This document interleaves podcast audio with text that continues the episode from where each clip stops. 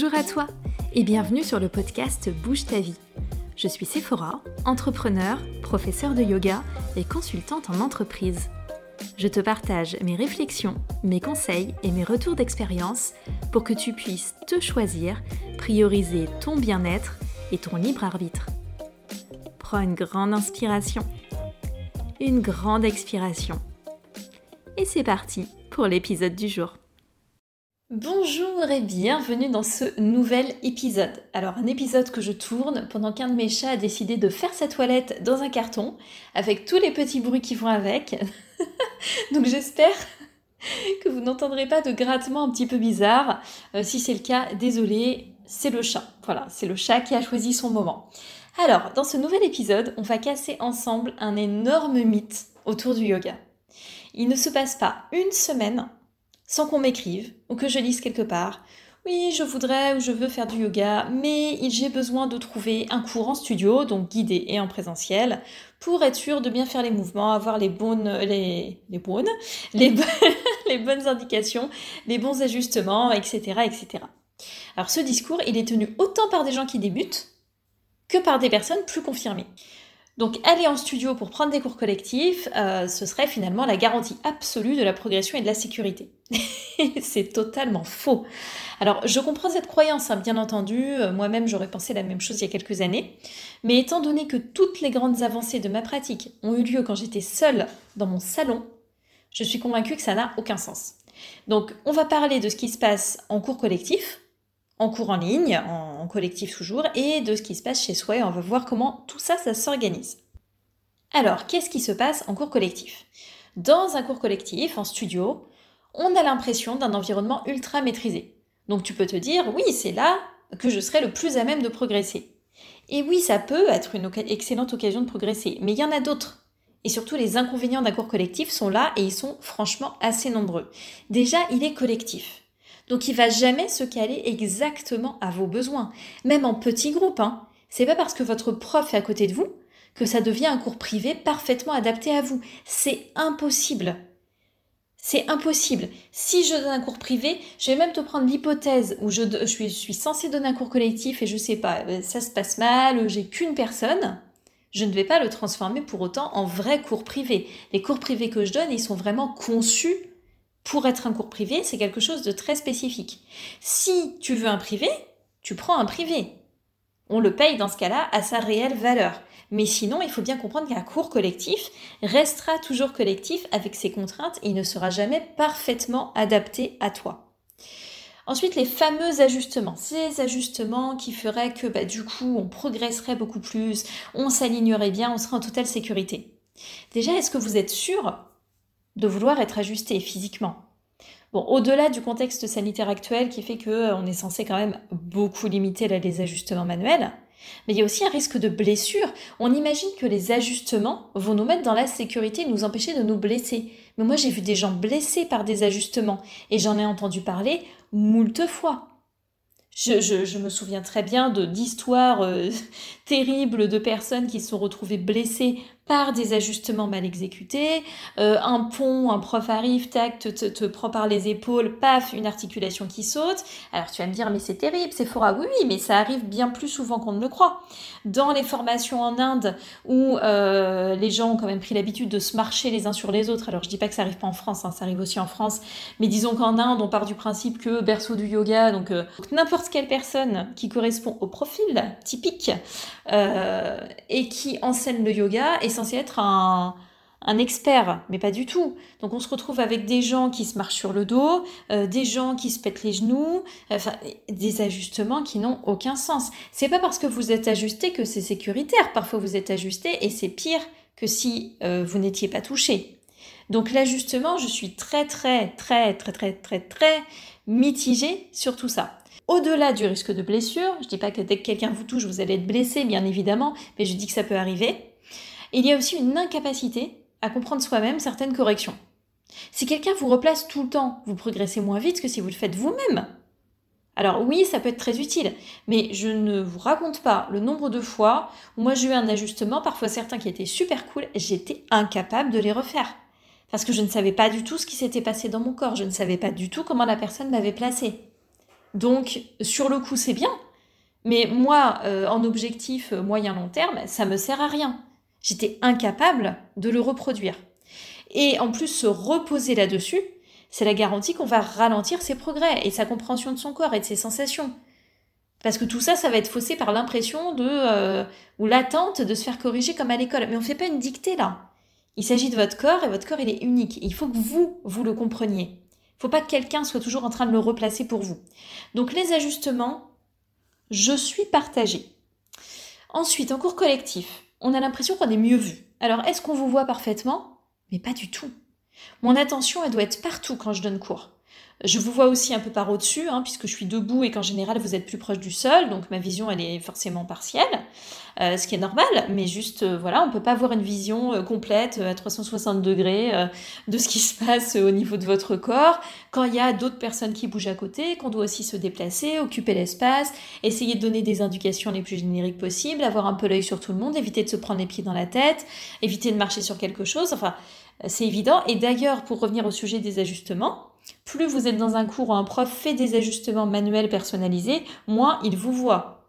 Il vous voit au moment où il vous ajuste, mais du coup après il est en train d'ajuster quelqu'un d'autre, puis quelqu'un d'autre, puis quelqu'un d'autre, donc il vous voit plus. Du coup, il y a quand même un certain nombre euh, d'inconvénients dans la pratique collective en studio, on le comprend assez facilement. Au-delà de ça, il y a évidemment la comparaison. Vous allez vous comparer, vous allez vous limiter. Alors, il y a aussi un côté euh, très euh, entraînant dans le cours collectif, on parle de l'énergie de groupe et tout ça, tout ça c'est vrai. Euh, ce que j'ai remarqué, cependant, c'est qu'on a tendance à être challengé, être boosté sur ce dans quoi on est déjà bien, et on va se limiter sur ce qui nous inquiète, ou ce sur quoi on se sent pas à l'aise.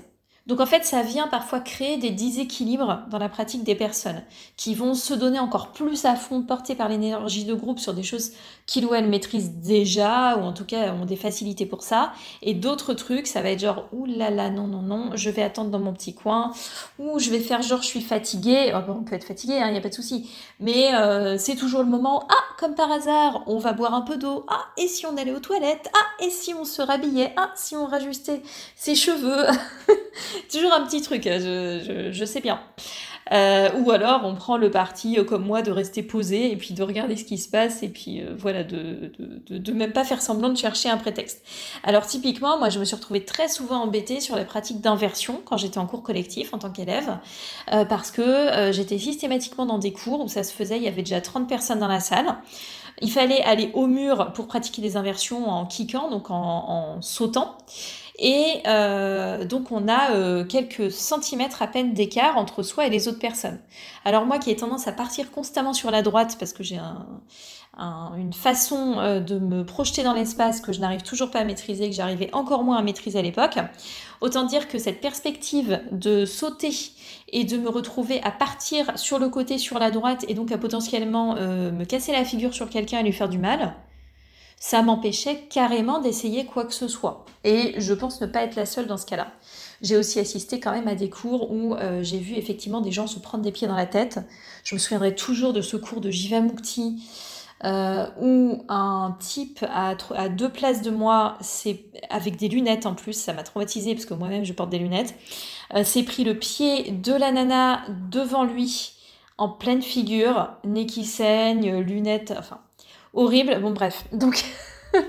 voilà, les cours collectifs, c'est pas. Euh, bon, là, évidemment, j'en parle. Je, suis là pour parler un peu des inconvénients, donc on dirait que c'est la jungle. Ça se passe généralement très bien.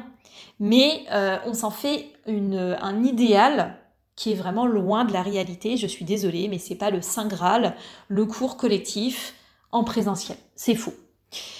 Alors, qu'est-ce qui se passe en cours en ligne? Est-ce qu'on a des améliorations, des changements par rapport à ces cours présentiels? Donc le cours en ligne, on a des limitations, comme un cours collectif, puisque encore une fois, il est collectif, il n'est pas pensé pour être un cours privé parfaitement adapté à vos besoins.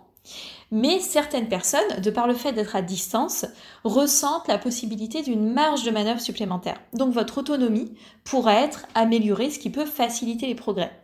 Vous allez aussi beaucoup moins vous comparer, vous aurez l'esprit plus libre à la fois pour faire de votre mieux, euh, mais aussi pour faire des pauses et des adaptations. Par contre, bien sûr, dans euh, les cours collectifs en ligne, vous allez peut-être moins vous donner euh, sur certaines choses. Mais peut-être que non, mais peut-être que oui. Donc évidemment, il y a ça. Vous êtes aussi moins porté par l'énergie de, de groupe, donc c'est moins motivant parfois. Ça dépend un petit peu de la personnalité aussi qu'on a. D'un point de vue euh, visuel, est-ce qu'on se voit Est-ce qu'on se voit mieux, moins? Alors, si la caméra est allumée quand j'enseigne, j'ai une assez bonne vue d'ensemble. Euh, je vois tout le monde au même niveau.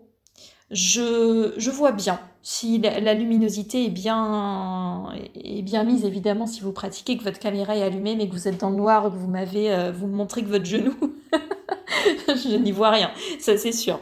Euh, mais sinon, franchement, on y voit bien. Je peux donner des recommandations qui peuvent sembler moins personnalisées qu'un ajustement manuel, mais qui visent à ramener votre conscience à l'affûter. Ces indications, elles servent en plus à tout le monde.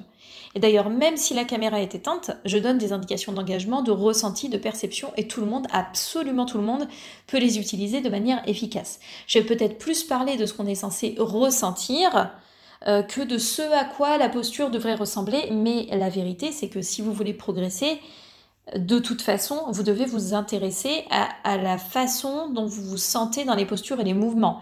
Parce que si vous continuez de rester euh, bloqué sur la notion esthétique, les alignements au sens esthétique et non pas les alignements au sens ressenti, vous allez carrément stagner, euh, vous n'allez pas progresser. Donc dans tous les cas, ça, ça change rien. Du coup, le cours en ligne, ça peut être une belle occasion, un beau pas supplémentaire ou complémentaire pour gagner en autonomie. Alors, qu'est-ce qui se passe du coup quand vous pratiquez seul? Quand vous pratiquez en solo, vous avez la possibilité de travailler davantage ce dont vous avez besoin. Vous pouvez refaire des mouvements, vous pouvez refaire des postures, vous pouvez faire des variantes, en imaginer même parfois, prendre le temps d'y réfléchir, d'explorer. Vous pouvez aussi utiliser du matériel plus librement, vous savez que j'adore le matériel, c'est super important. Vous pouvez passer le temps que vous voulez, vous pouvez expérimenter, vous appuyer sur des vidéos des contenus qui vous apportent pas juste euh, des pratiques de flow, mais aussi des connaissances théoriques qui peuvent vous aider d'une autre façon. Moi, c'est pour ça que dans euh, mon studio en ligne Tech Flow, il y a cette catégorie anatogique où, euh, bah, selon ce que je constate des besoins des élèves, qui soient sont membres, soit les gens que je vois en présentiel ou que je vois en privé ou quoi, ça va m'inspirer pour poster des vidéos pour essayer de vous aider justement à gagner en autonomie dans les postures et à réfléchir de manière complètement différente, beaucoup plus poussée, technique, plus adaptable aussi certaines postures. Je, je peux vous parler pendant 20 minutes du guerrier 2. Je peux vous parler pendant 20 minutes de comment lever les bras donc ça, c'est intéressant et ça change absolument tout. Le fait de prendre le temps, le fait euh, de pouvoir se concentrer sur certains points clés, c'est ce qui fait que, euh, j'en parlais au début, les principales avancées de ma pratique euh, ont eu lieu quand je pratiquais seule chez moi. Mon premier corbeau, ça s'est passé quand j'étais seule chez moi. Euh, même une planche, hein. la planche, la, la, planche neutre, au lieu de protracter exagérément les épaules, d'arrondir à fond mon dos, ou au contraire de laisser le ventre qui traîne et tout ça, planche de Chaturanga, moi ça s'est produit quand j'étais chez moi. Même le chien tête en bas, où j'ai compris qu'en fait je m'écroulais totalement au niveau des épaules, c'était chez moi. Le pont, mon premier pont, c'était chez moi. Donc c'est pour ça qu'à même tenir sur la tête, hein, ça s'est passé chez moi. Je, je, je, je vois souvent des, personnes, et franchement, je comprends, hein, qui me disent euh, Oui, bon, il y a certaines postures, je les tenterai pas chez moi et tout. Euh, je suis pas d'accord.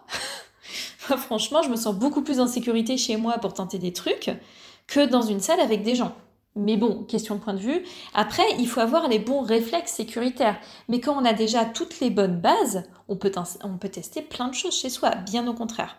Donc, c'est pour ça qu'à mon sens, la pratique en solo, ça peut être contrairement à ce qu'on imagine, le complément idéal de vos pratiques collectives. Je sais qu'il y a d'autres pistes qui ont la cote dans l'imaginaire collectif euh, pour progresser. Donc les formations certifiantes et les retraites. Alors je crois que c'est les histoires que je préfère.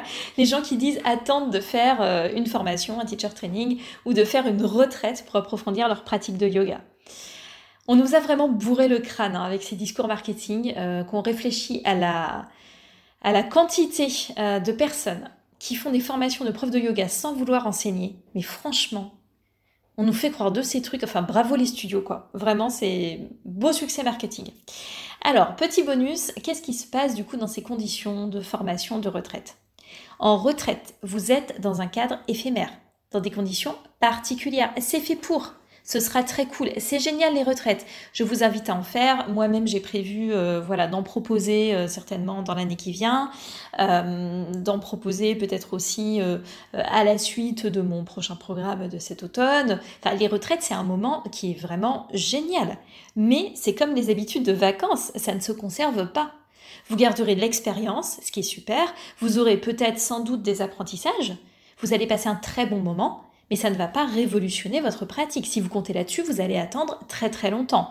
Donc si c'est l'excuse que vous vous donnez, vous pouvez la prendre et la mettre à la poubelle et passer à autre chose. La retraite ne va pas du tout débloquer votre pratique. Alors en formation, en teacher training, qu'est-ce qui se passe?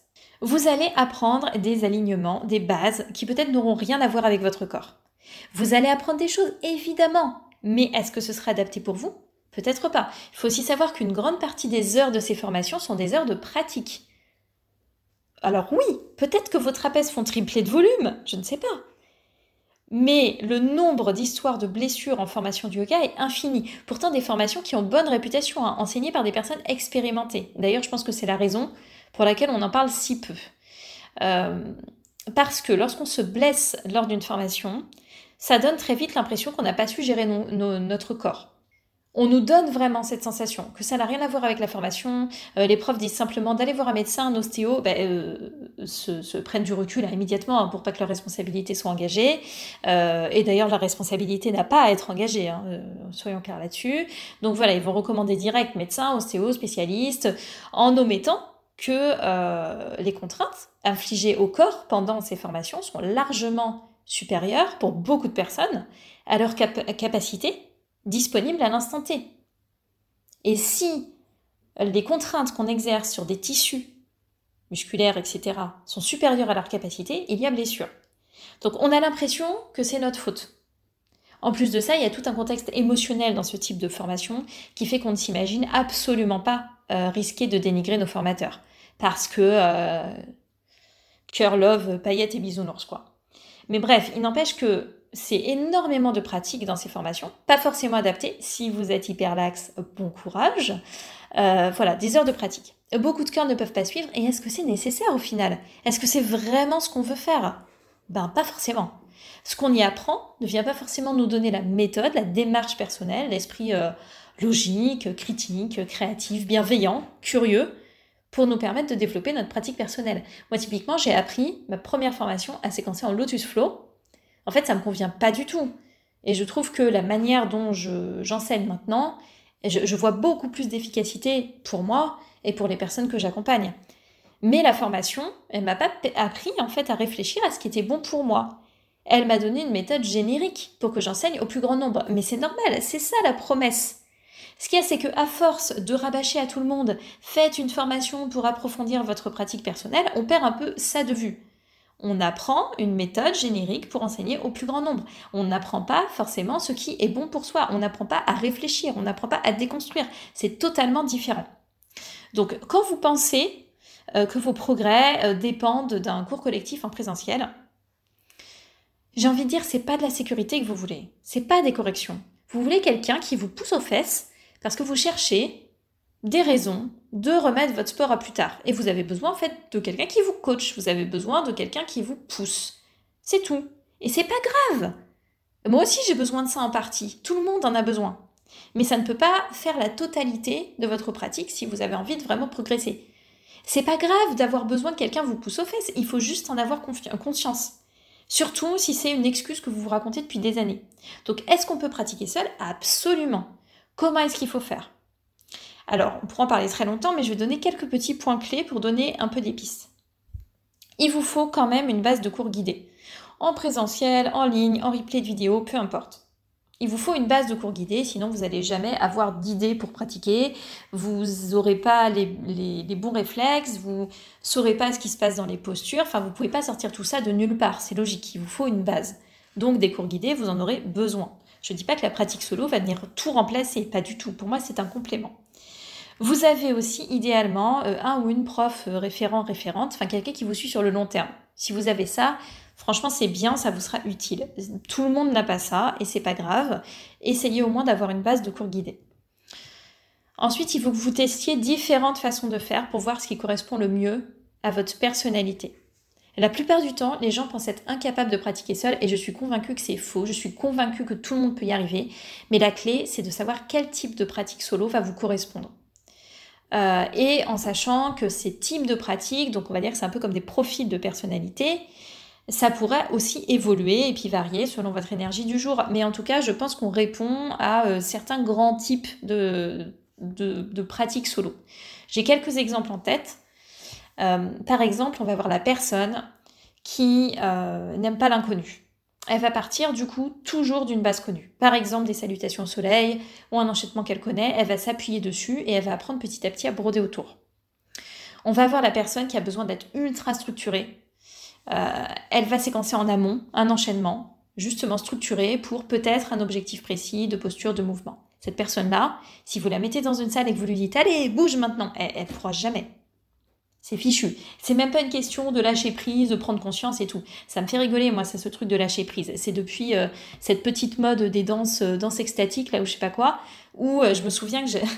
Petite anecdote, euh, je me souviens d'un cours où j'avais participé, euh, je sais plus où, euh, une prof qui normalement était enfin, classique, Jivamukti je crois d'ailleurs encore. Bah, décidément, je brode pas une très bonne image du Jivamukti aujourd'hui, mais pourtant ça peut être très bien, hein. c'était juste des concours de circonstances.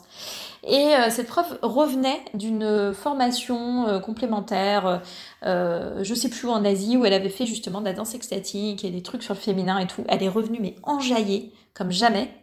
Et euh, on était euh, quatre personnes, je crois. Et là, elle dit oui, on va commencer en dansant et tout. Évidemment, elle est sortie de son truc. Donc, euh, elle était à fond dedans. Personne d'autre ne l'était. Il a fallu commencer le cours en dansant.